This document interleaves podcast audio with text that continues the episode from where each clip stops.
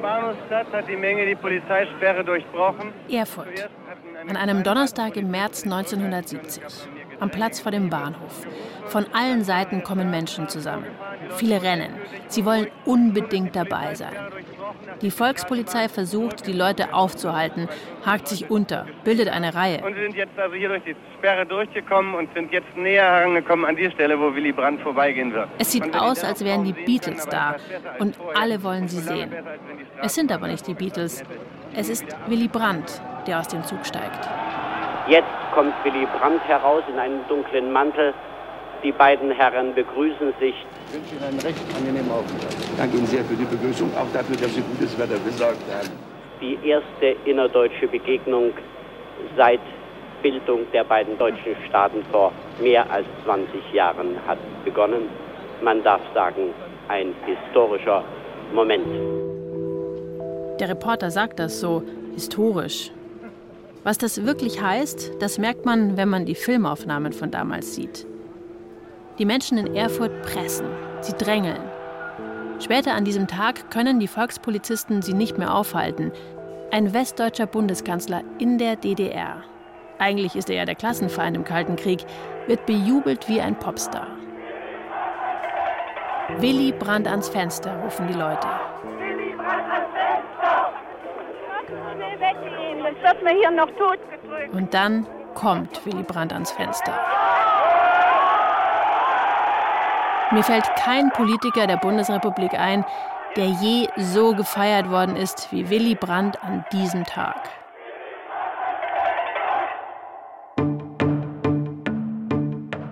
Das ist der Kanzlercast, ein Podcast des Bayerischen Rundfunks über unsere Bundeskanzler und warum sie heute noch wichtig sind. Heute mit Folge 4, Willy Brandt Superstar. Ich bin Christine Auerbach.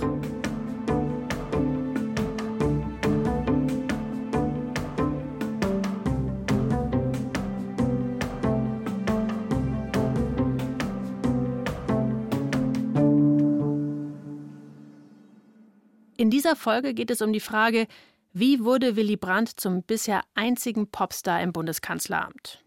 Wir werden auch darüber sprechen, wie Willy Brandt zum Gamechanger geworden ist, der Deutschland moderner gemacht hat, weltoffener. Und wir reden darüber, wie er es geschafft hat, dass extrem viele Menschen in Deutschland wählen gegangen sind. So viele wie nie vorher und vielleicht nie hinterher. Und vielleicht bekommen wir so auch eine Idee davon, was Politiker heute machen können, um Leute für ihre Sache zu begeistern. Wir sind keine Erwählten, wir sind Gewählte. Deshalb, deshalb suchen wir das Gespräch mit allen, die sich um diese Demokratie mühen. Also er war für die meisten von uns Jungen wirklich ein Gegenbild zur eigenen Familie, den eigenen Eltern. Und es war einer, auf den man stolz sein konnte. Und dann war er auch noch Bundeskanzler. Also, dass das in Deutschland möglich war, war schon eine erstaunliche Geschichte, muss ich sagen. Das ist Renate Färber-Husemann. Wer verstehen will, warum Willy Brandt für viele Leute zum Popstar wurde, der sollte mit ihr reden. Renate ist quasi Fangirl der ersten Stunde. Ich weiß nicht, ob wir wirklich Sozialdemokraten waren und wussten, was das bedeutet. Wir waren Willi-Leute. Das das war's, nicht? Den haben wir verehrt. Den haben wir verehrt. So etwas würde ich über keinen Politiker und keine Politikerin sagen. Aber Willy Brandt hat das Leben von Renate begleitet. Angefangen bei ihrer ersten Wahl, sie ist also unsere Erstwählerin in dieser Folge, und später, als sie dann Journalistin wurde. Da hat sie ihn selbst ein paar Mal interviewt. Und bis heute schreibt sie Artikel über Willy Brandt, zum Beispiel im Vorwärts, der Zeitung der Sozialdemokratie. Renate ist nämlich auch SPD-Anhängerin. Aber über die Partei hat sie sich oft geärgert. Über Willy Brandt nie. Ich bin kein Säulenheiliger.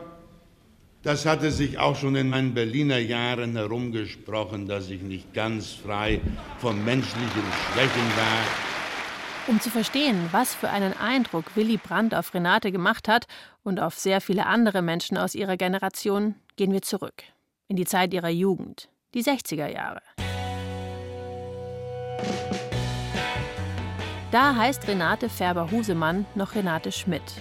Sie wächst auf in Künzelsau. Das ist eine Kleinstadt, eine Stunde mit dem Auto von Stuttgart entfernt. Die Gegend ist richtige Provinz, CDU-Land. Wer hier in den 60ern nicht schwarz wählt, der hat es nicht leicht. Gerade in dieser kleinen Stadt hatten wir so eine kleine Gruppe von Schülern vom Gymnasium, die da auch so ein bisschen Außenseiter waren, weil politisch, weil viel gelesen haben.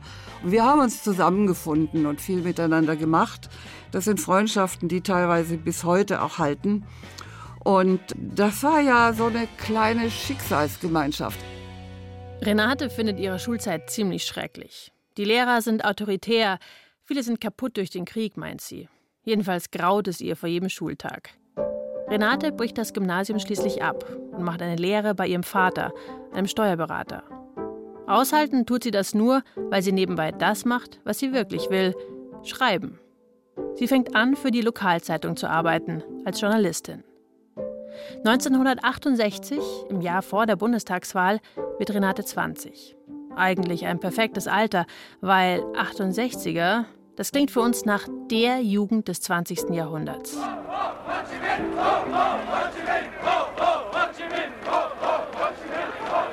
Woodstock, Hippies und Protest. Der Vietnamkrieg, die Notstandsgesetze, das Attentat auf Rudi Dutschke. Vieles treibt die Generation der 68er damals auf die Straße.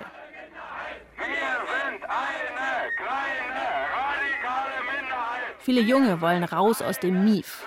Sie wehren sich gegen die Elterngeneration, die darüber diskutiert, wie lang die Haare sein dürfen, aber darüber reden, wie das eigentlich war in der Nazizeit, das will keiner. Die Vergangenheit ist alles andere als aufgearbeitet. Den Protest auf der Straße, den findet Renate richtig. Aber hat sie mitgemacht? Ich glaube, dazu war ich zu, zu bürgerlich dann doch und zu zielstrebig. Es war nicht meins. Und damit kommen wir zurück zu Willy Brandt. Denn auch der ist alles andere als ein Revoluzer. Als Berufspolitiker ist er Teil des Establishments. Mit Sit-ins und Ho Chi Minh kann er nichts anfangen. Und die 68er lange auch nichts mit ihm. Aber sein ältester Sohn, Peter, der ist auf der Straße mit dabei. Er ist so alt wie Renate und studiert 1968 in Berlin. Weil er an einer unerlaubten Demonstration gegen den Vietnamkrieg teilnimmt, wird Peter damals sogar verhaftet. Es gibt ein Foto davon. Auf dem Lastwagen der Polizei sitzt ein blonder 19-Jähriger mit schwarzer Brille. Ungekämmt, so steht es danach im Spiegel.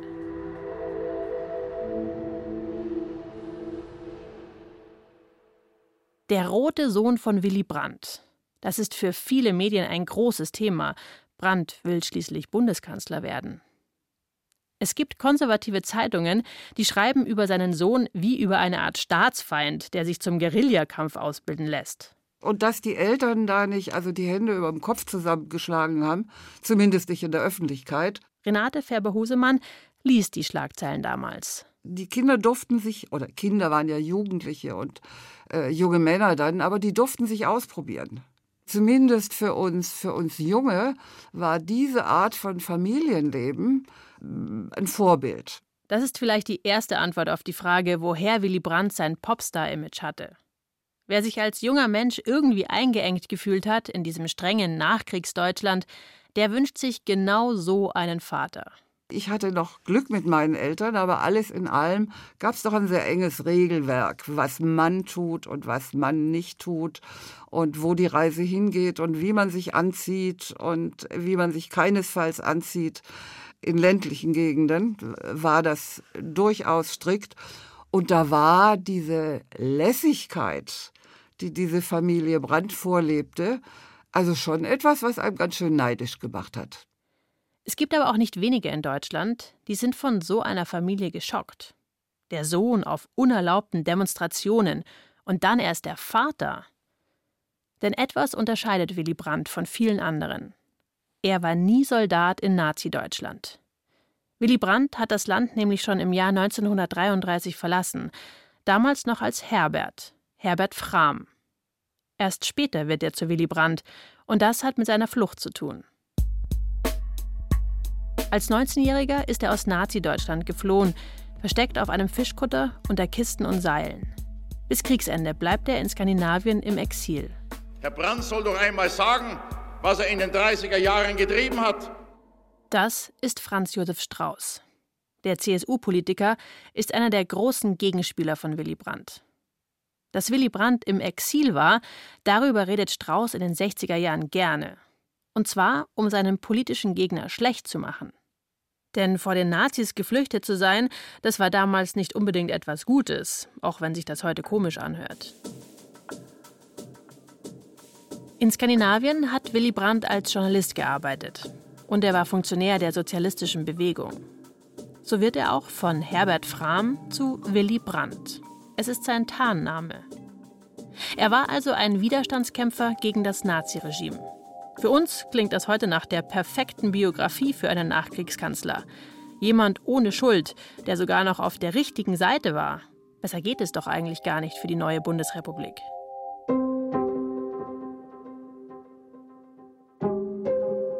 Aber damals, in den 60er Jahren, haben viele das ganz anders gesehen.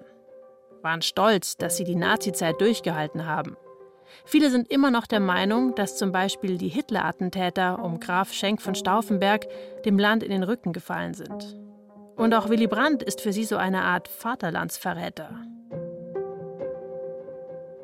Der ist abgehauen, hat einen schlauen Lenz gehabt in Norwegen und kommt dann zurück und hat keine Ahnung, was bei uns los war. Wir Armen, wir haben das alles erlitten und durchlitten, während es ihm gut gegangen ist. In den Wahlkämpfen der 60er Jahre bekämpfen CDU und CSU-Politiker ihren Gegner Willy Brandt also mit seiner persönlichen Geschichte, Fake News inklusive. Mitte der 60er fliegen Flugzeuge über das Ruhrgebiet mit Spruchbändern, auf denen steht: Wo war Brandt 1943? In Sicherheit. Also das war die Zeit dieser unglaublichen Ausfälle. Damals kamen ja diese ganzen schrecklichen Geschichten. Willy Brandt alias Willy Weinbrand und der, der abgehauen ist in der Nazizeit, statt zu den Soldaten zu gehen. Auch auf seine uneheliche Geburt wird immer wieder angespielt, darauf, wie viel er trinkt, welche Frauen er trifft. Willy Brandt bekommt unzählige Briefe, Hassbriefe, würde man heute sagen der Willy Brandt und diese junge Familie und so, die ständig angemacht wurden, nicht nur in der Bildzeitung, sondern auch in jeder Diskussion irgendwo. Und anscheinend hat das alles gewirkt. Ich weiß, ich sang damals in einem Chor in unserer Kleinstadt im, im, Kirchenchor. Und wenn man da was trinken gegangen ist nach den Proben, es ging immer drauf auf Willy Brandt. Aber im Laufe der 60er Jahre ändert sich etwas. Bei Renate und vielen ihrer Freunde hat die ständige Kritik den gegenteiligen Effekt. Weil wir gesagt haben, also so, so unverschämt von den Gestrigen, die glauben, sie können weiterhin den Ton angeben, so wollen wir es nicht weiterhaben. Die Angriffe heben Willy Brandt also noch höher aufs Podest. Man könnte sagen, seine Gegner haben an seiner Legende mitgebaut. 1969 versucht Willy Brandt zum dritten Mal Kanzler zu werden. In Werbespots sieht man Willy mit seiner Frau und seinen Kindern in Lederhosen. Er zeigt sich, wie er nachdenklich durch den Garten geht oder den Hund streichelt.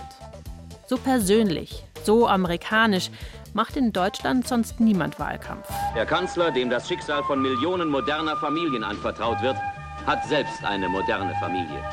Für Renate war es mit 21 die erste Bundestagswahl. Und für Sie war völlig klar, was Sie wählen? Ja. Nach einer harten Kampagne, voller persönlicher Angriffe auf Willy Brandt, kommt endlich der Wahltag. Lange ist nicht klar, wer tatsächlich gewinnt.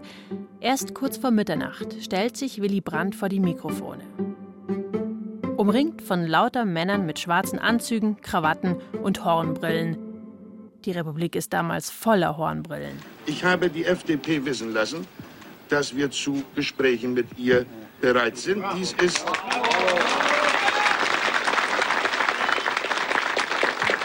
Dies ist der jetzt fällige Schritt von unserer Seite. Über alles andere wird morgen zu reden sein. Über alles andere wird morgen zu reden sein. Für uns klingt das schon sehr getragen. Aber so waren sie, die 60er. Die SPD tritt in die notwendigen Verhandlungen. Verhandlungen sind notwendig. Willy Brandt jedenfalls ist an diesem Abend sehr selbstbewusst. Er ist der Mann der Stunde, alle um ihn herum hören ihm zu. Nicht äh, im Gefühl des zweiten Siegers, sondern als die einzige Partei, äh, deren Wahlergebnis einen Zuwachs an Vertrauen ausdrückt. Und tatsächlich gibt es am Ende eine Koalition von SPD und FDP. Die ist ziemlich auf Kante genäht. Die Mehrheit im Bundestag ist knapp. Aber es reicht, dass Willy Brandt im Oktober zum Kanzler gewählt wird. Ich frage den Abgeordneten Brandt, nehmen Sie die Wahl an? Ja, Herr Präsident, ich nehme die Wahl an. Auf den Schwarz-Weiß-Aufnahmen sieht man, wie sich gleich die ersten Politiker in dunklen Anzügen bei Willy Brandt anstellen zum Gratulieren. Bundeskanzler Nummer 4 der Bundesrepublik. Zum ersten Mal ein SPDler an der Spitze der Regierung. Das ist eine große Sache. Und ja, der Ton mit Willy Brandt wird anders. Wir wollen mehr Demokratie wagen. Was die Regierung tut, soll jetzt klarer, transparenter werden, sagt der frische neue Bundeskanzler Willy Brandt.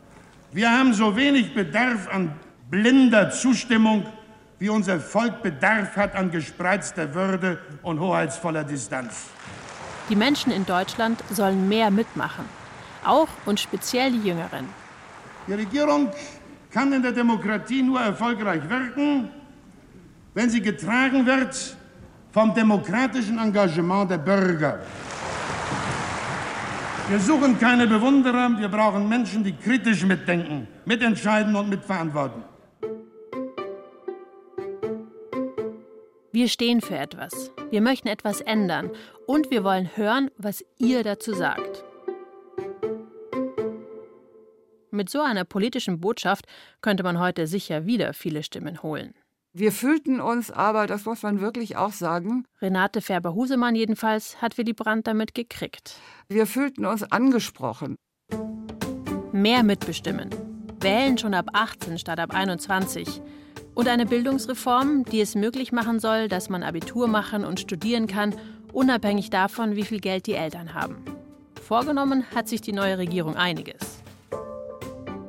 Dazu kommt eine Außenpolitik, mit der Willy Brandt sich in die Geschichtsbücher schreibt. Als erster Kanzler bezeichnet er die DDR als Staat.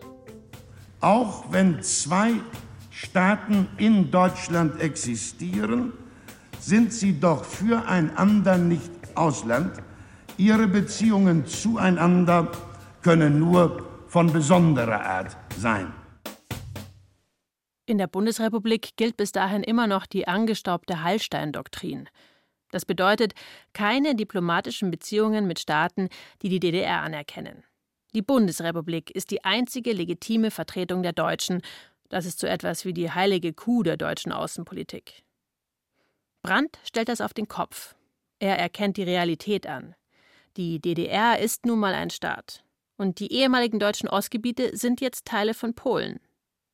Pragmatisch finden die einen, unsäglich die anderen.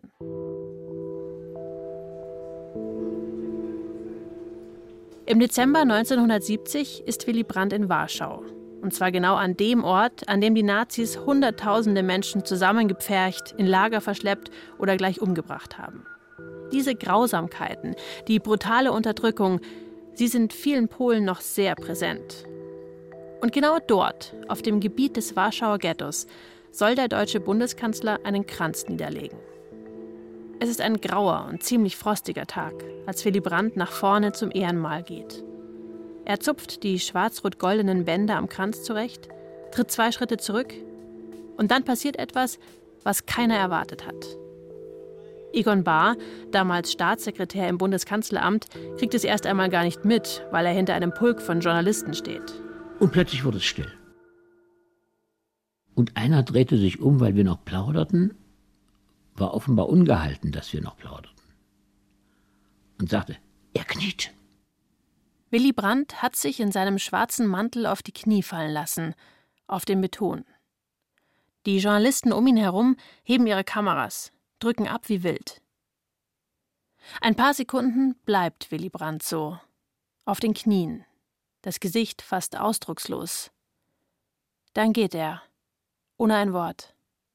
Brand auf dem Gebiet des Warschauer Ghettos. Und zwar genau auf dem Platz, auf dem sich auch mein Leben und meiner Frau entschieden hat. Da wurden wir rausgeführt und äh, wir wussten noch nicht nach links, das heißt zum Umschlagplatz und zur Vergasung, oder nach rechts, dann durften wir noch etwas am Leben bleiben. Das ist Marcel Reich-Ranitzky, der später als Literaturpapst den Menschen in Deutschland Bücher erklärt. Seine Eltern sind in den Gaskammern gestorben. Er selbst überlebt die Zeit versteckt bei einer Familie. In Guido Knopps ZDF-Doku Willy Brandt, der Visionär, betont Reich Ranitzky, wie wichtig Brandts Kniefall auch für ihn damals war. Das werde ich ihm nicht nie vergessen. Das hat auch in meinem Leben eine große Rolle gespielt. Vielleicht habe ich erst in diesem Augenblick ganz gewusst, dass es doch richtig war, als ich im Jahre 58 Polen verlassen habe, mich für die Bundesrepublik Deutschland zu entscheiden. Willy Brandt, der deutsche Kanzler, der selbst aus Nazi-Deutschland geflüchtet ist, bittet für sein Land um Verzeihung. Auf Knien. 25 Jahre nach dem Krieg. Mehr historische Bedeutung geht nicht und auch nicht mehr Symbolkraft.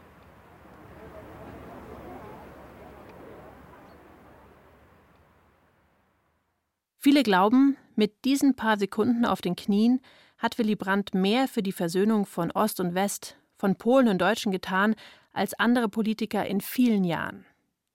Das ist Willy Brandt als Gamechanger, worüber ich schon am Anfang geredet habe.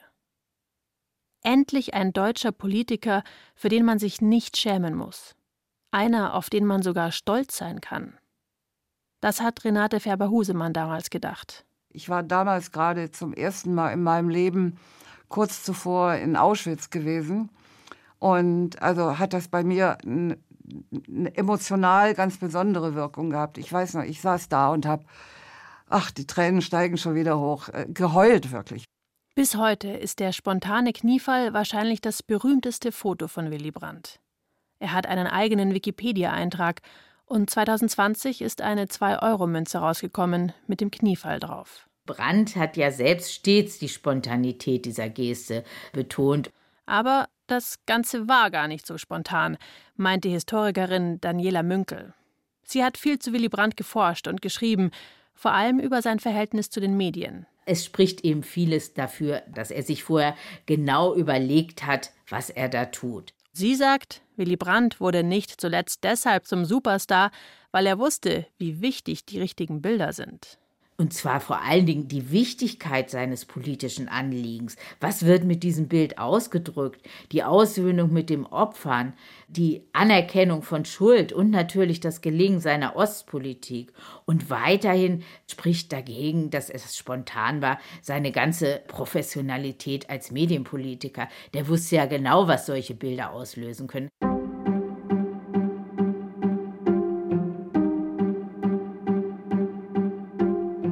Egal ob spontan oder inszeniert.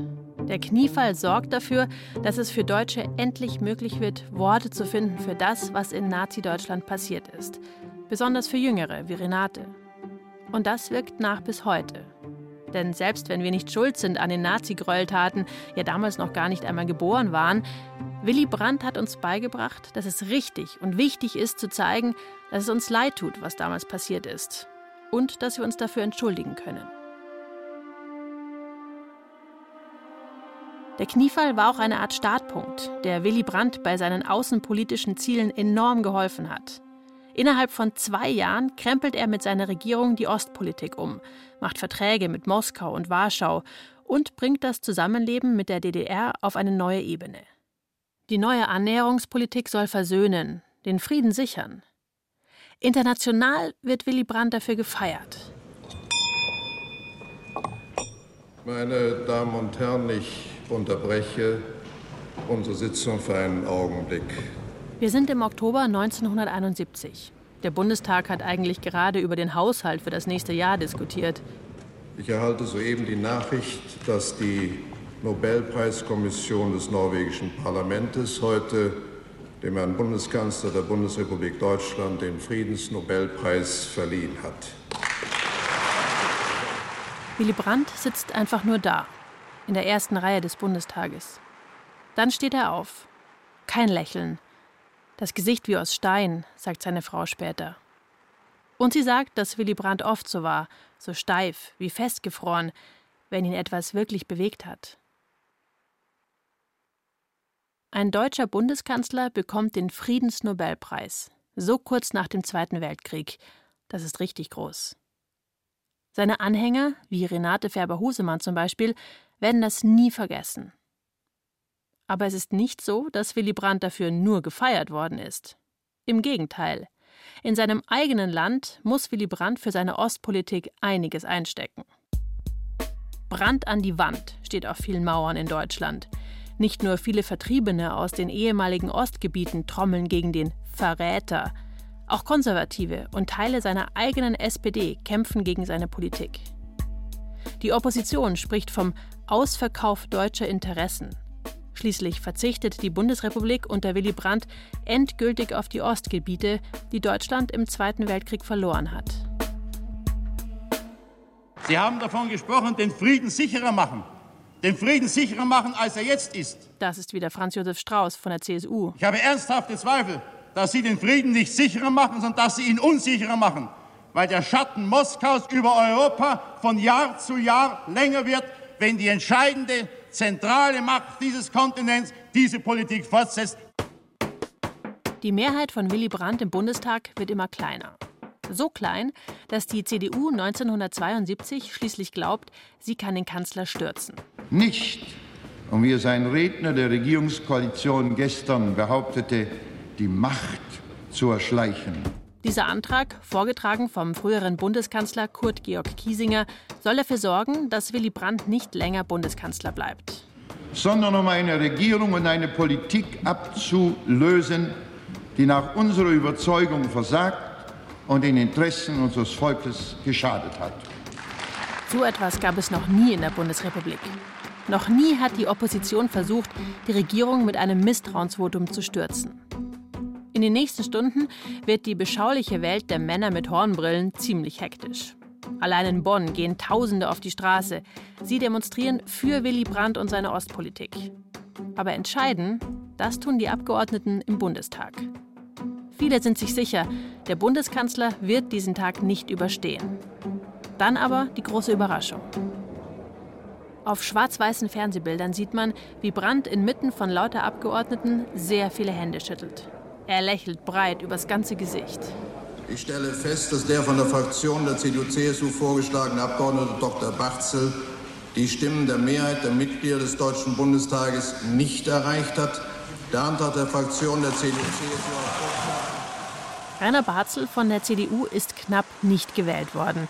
Das heißt, Willy Brandt bleibt Bundeskanzler.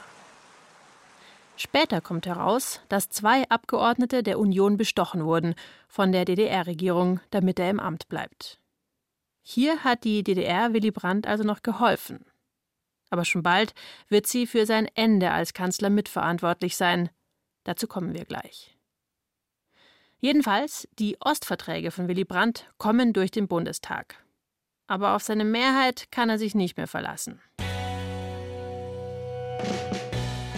Deswegen gibt es 1972 Neuwahlen. Zum ersten Mal für alle ab 18. Das ist ein Wahlkampf, bei dem wäre ich wirklich sehr gerne dabei gewesen. Weil wahrscheinlich haben sich in Deutschland noch nie so viele Leute für Politik interessiert und engagiert. Es sind vor allem Jüngere, wie Renate. Sie trommeln auf der Straße für Willy Brandt. Sie tragen stolz den orangenen Willi-Wählen-Button durch die Gegend. Über 150.000 Leute treten in dieser Phase in die SPD ein. Davon kann die Partei heute nur träumen. Politik, das war plötzlich cool. Und zwar wegen Willy Brandt. Der war nicht einer der üblichen Kandidaten. Ihn hat man gehasst oder geliebt, sagt Renate. Ich würde sagen, gerade in der Zeit war das politische Leben intensiv, aufregend und oft auch aggressiv. In den Diskussionen aggressiv? Ja, weil ich meine, heute ist das alles sehr, sehr milde und man redet darüber, was wirst du wählen und was immer der andere sagt. Wenn es nicht irgendeine rechte Außenseiterpartei ist, dann sagt man, aha, fragt bestenfalls mal warum. Aber es ist nicht diese politische Zeit, wo junge Sozialdemokraten eigentlich gedacht haben, nee, mit jemandem der CDU wählt, kann man nicht befreundet sein. Wobei, eigentlich geht es 1972 gar nicht um eine Partei. Es geht um Willi wählen oder eben nicht. Und das machte vielleicht auch seine Stärke aus, dass sich wirklich auch viele an ihm gerieben haben. Auf der anderen Seite seine Anhänger dann sehr aufrecht, sehr laut waren. Also es war politisch einfach unglaublich lebendig in der Zeit. Das ist überhaupt nicht vergleichbar mit diesem Schlafwagen, in dem wir heute leben. Okay, für Renate ist das vielleicht wie ein Schlafwagen heute. Für uns fühlt sich unsere Politik heute trotzdem oft ziemlich hart an. Wie krass muss das also erst damals gewesen sein? bestreite nicht gewisse Fähigkeiten an ihm. Auch die Fähigkeit der einschmeichelnden Rede. Nochmal Franz Josef Strauß. Übrigens einer der wenigen Politiker von damals, denen man auch heute noch gut zuhören kann, weil er nicht so getragen spricht. Die Fähigkeit an sich, sehr primitive Formulierungen durch die Art ihrer sprachlichen Darbietung als große Weisheiten zu verkaufen. wenn man immer etwas, wenn man immer etwas so im Stile eines politischen Burgschauspielers mühsam und gepresst, mit vielen Kunstpausen und sichtlich mit dem eigenen Bedeutung ringen von sich gibt, dann ist das für manche Leute zunächst einmal eine ungeheure Wirkung, weil sie sagen, was gehen für vulkanische Dinge in diesem Manne vor sich. Ja. Und der ganze Chor der Hofschranzen und Bewunderer um ihn herum hat ja dann immer zur rechten Zeit die Hand an den Mund gelegt, Psst, der Kanzler denkt. Franz Josef Strauß hat da einen Punkt. Willy Brandt hat tatsächlich sehr viele Bewunderer. Da ist er wieder, der Popstar, der völlig unkritisch gefeiert wird. Künstlerinnen und Intellektuelle trommeln für Willy. Zum Beispiel Schauspieler wie Hardy Krüger. Ich kann Ihnen versichern, dass unser Ansehen bei unseren Nachbarn enorm gestiegen ist, seit wir Willy Brandt als Bundeskanzler haben. Aber auch Journalistinnen und Journalisten machen Wahlkampf für Willy Brandt. Manche Medien hören sich an wie eine Art einseitiges Fox News. Immer pro Willi. Wie man heute sagen würde, die haben ihm zeitweise auch hochgeschrieben. Das sagt die Historikerin Daniela Münkel. Und im Wahlkampf 72, das ist ja dann der Höhepunkt, dieser sogenannte Willi-Wahlkampf, da wird es dann ganz abstrus. Da gibt es einen Artikel in der Zeit, da hört sich das an, als wenn er da so als halber Heiliger da hält, da durch die Gegend schwebt. Also da fragt man sich dann schon, äh, ja, wo ist der Abstand geblieben? Wer Willy Brandt erlebt hat, wie Renate Färber-Husemann, unsere Erstwählerin, spricht heute oft von Charisma. Das war so. Er hatte so eine Art, und selbst wenn auf dem Hofgarten 400.000 Leute waren in Bonn, dass jeder das Gefühl hat, er spricht ihn persönlich an. Ich weiß nicht, wo sein Trick ist. Er war ja eigentlich kein sehr guter Redner, aber er hat die Leute wirklich in Bann gehalten. Ja, wahrscheinlich, weil sie es ihm abgenommen haben, was er gesagt hat. Vor allem für die Jüngeren in Deutschland wird Willy Brandt zum Symbol dafür, den alten Mief endlich loszuwerden, unter dem sie schon lange gelitten haben. Eine Chance. Wir hatten das Gefühl, das Land wacht auf aus einer Erstarrung und lässt den Menschen Raum, auch Raum anders zu sein. Die Wahlbeteiligung bei der Willi-Wahl 1972 liegt am Ende bei über 90 Prozent. 90 Prozent. Das kennt man normalerweise nur aus Diktaturen. Niemals sonst sind so viele Leute in der Bundesrepublik wählen gegangen. Willy Brandt holt für die SPD das beste Ergebnis ihrer Geschichte. Bis heute. Mit über 45 Prozent wird die Partei zum ersten Mal stärkste Fraktion im Bundestag. Ein unglaublicher Sieg. Aber Brandt hört sich hinterher überhaupt nicht so an. Das ist für mich kein Augenblick des Triumphes. Wohl aber ist es ein bewegender Augenblick der Genugtuung und des Stolzes und zugleich der Bescheidung. Denn wir fühlen uns durch diesen Sieg unserer Sache in die Pflicht genommen. Nie war er beliebter. Ein Bundeskanzler am Höhepunkt. Viele Menschen setzen Hoffnungen in ihn, aber er selbst scheint das irgendwie anders zu erleben. Der Absturz jedenfalls der kommt schnell und hart. Die Ölkrise schlägt Anfang der 70er Jahre zu. Die Spritpreise steigen, Autos stehen still, ausgerechnet im Autoland Deutschland.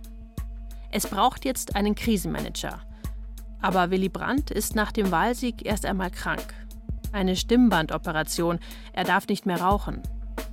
Aber da ist noch mehr. Er war kaputt damals, sagt er später. Auf viele wirkt er unerreichbar, depressiv, als ob er keine Lust mehr hat. Der Kanzler der Bundesrepublik verschwindet immer wieder tageweise im Bett. Einiges bleibt politisch liegen.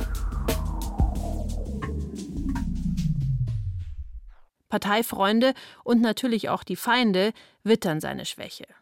Sein Fraktionschef bezeichnet ihn als entrückt und abgeschlafft und das öffentlich. Schon ein Jahr nach der großen, erfolgreichen Willi-Wahl titelt der Spiegel Kanzler in der Krise. Das Monument bröckelt. Und dazu kommt dann noch dieser Verdacht. Ein Mitarbeiter von Willy Brandt soll ein DDR-Spion sein. Günter Guillaume. Trotzdem fährt der 1973 als Mitarbeiter mit der Familie Brandt in den Urlaub nach Norwegen. Dort bekommt er auch geheime Unterlagen zu sehen. Ein paar Monate später wird klar, Guillaume ist tatsächlich ein Stasi-Mann. Und dann werden alle hektisch. Was könnte der Spion verraten haben und wer ist schuld an der Panne? Die SPD-Größen kommen zusammen und beraten. Und dann trifft Willy Brandt eine einsame Entscheidung. Montagmorgen kam er an mein Bett und sagte, heute trete ich zurück. Das erzählt Ruth Brandt, die damalige Ehefrau von Willy Brandt, im Rückblick, Jahrzehnte später. Und ich sagte, ja, das finde ich richtig. Eine muss die Verantwortung auf sich nehmen. Mehr haben wir nicht gesagt. Das ist im Mai 1974. Willy Brandt hat also beschlossen, wegen Günter Guillaume zurückzutreten. Der wahnsinnig beliebte Bundeskanzler, der vor eineinhalb Jahren noch so gute Ergebnisse geholt hat, der tritt einfach so zurück.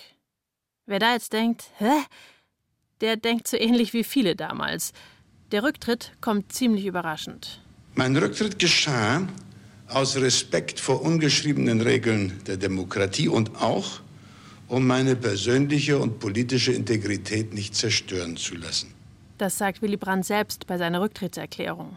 Erstens, ich hätte nicht zulassen dürfen, dass während meines Urlaubs in Norwegen im Sommer vergangenen Jahres auch geheime Papiere durch die Hände des Agenten gegangen sind. Von Anfang an wird spekuliert, tritt Willy Brandt wirklich nur wegen des Spions zurück? Zweitens, als ich mich zum Rücktritt entschloss, war mitentscheidend, dass ich mich für einen Teil der Politik, hier meine ich unser Verhältnis zur DDR und zum Warschauer Pakt, zeitweilig nicht mehr unbefangen genug fühlte. Und drittens, es gab Anhaltspunkte, dass mein Privatleben in Spekulationen über den Spionagefall gezerrt werden sollte. Es heißt damals, der Spion Guillaume könnte Brandt mit peinlichen Frauengeschichten erpressen. Sein Auftrag sei nämlich gewesen, dem Bundeskanzler Frauen zuzuführen. Es gibt schmierige Schlagzeilen. Es ist und bleibt grotesk, einen deutschen Bundeskanzler für erpressbar zu halten. Ich bin es jedenfalls nicht.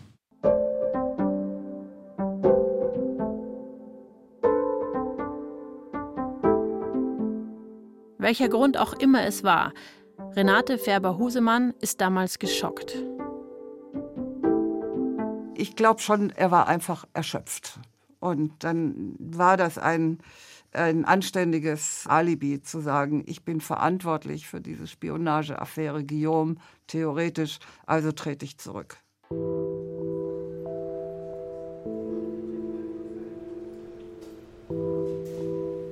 Mit dem Rücktritt hat sich Willy Brandt jedenfalls endgültig sein eigenes Denkmal gebaut.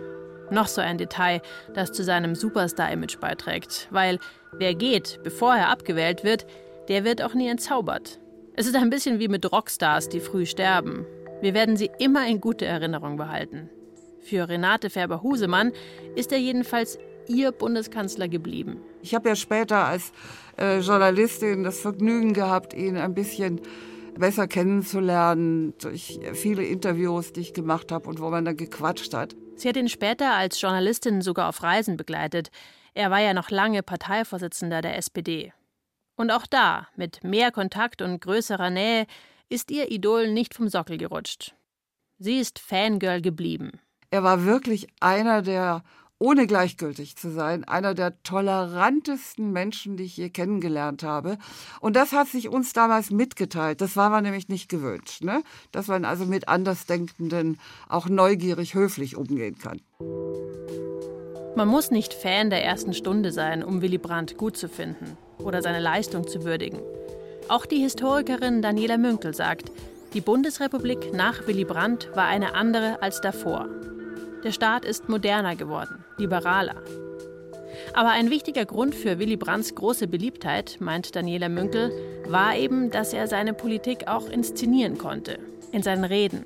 Mit Bildern wie dem vom Kniefall in Warschau. Das Ganze zusammengenommen bildet bis heute so eine Art Mythos Willy Brandt. Es gibt so eine Verklärung, Brand, Willy Brandt, der Jahrhundertpolitiker. Wir haben es ganz, ganz deutlich gesehen, 2013, äh, in dem Jahr, in dem Willy Brandt 100 geworden wäre, was da für ein Hype vom Willy Brandt gemacht wurde. Es sind allein 31 Bücher erschienen. Allein das, die Zeitungen waren voll. Es gab Sonderhefte, es gab Sondersendungen, es gab Dokumentationen.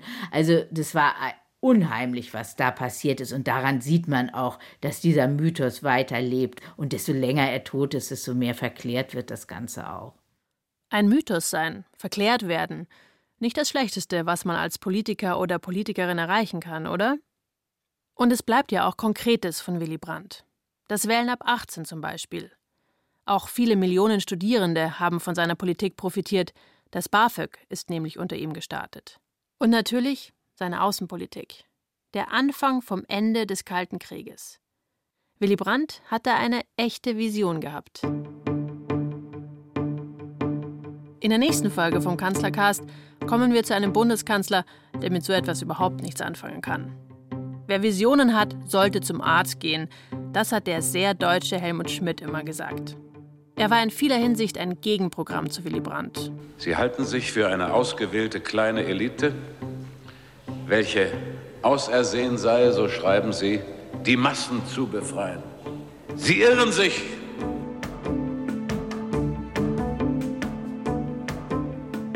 Das war Folge 4 vom Kanzlercast. Willy Brandt Superstar. Autorin Birgit Frank. Regie Helen Malich. Ton und Technik Regina Stärke und Peter Preuß. Sounddesign Martha Bahr. Redaktion Till Ottlitz. Zum Redaktionsteam vom Kanzlercast gehören außerdem Johannes Bertou, Ingo Lierheimer, Linus Lühring, Katja Peisen-Petersen und Klaus Uhrig. Ich bin Christine Auerbach. Bis zum nächsten Mal.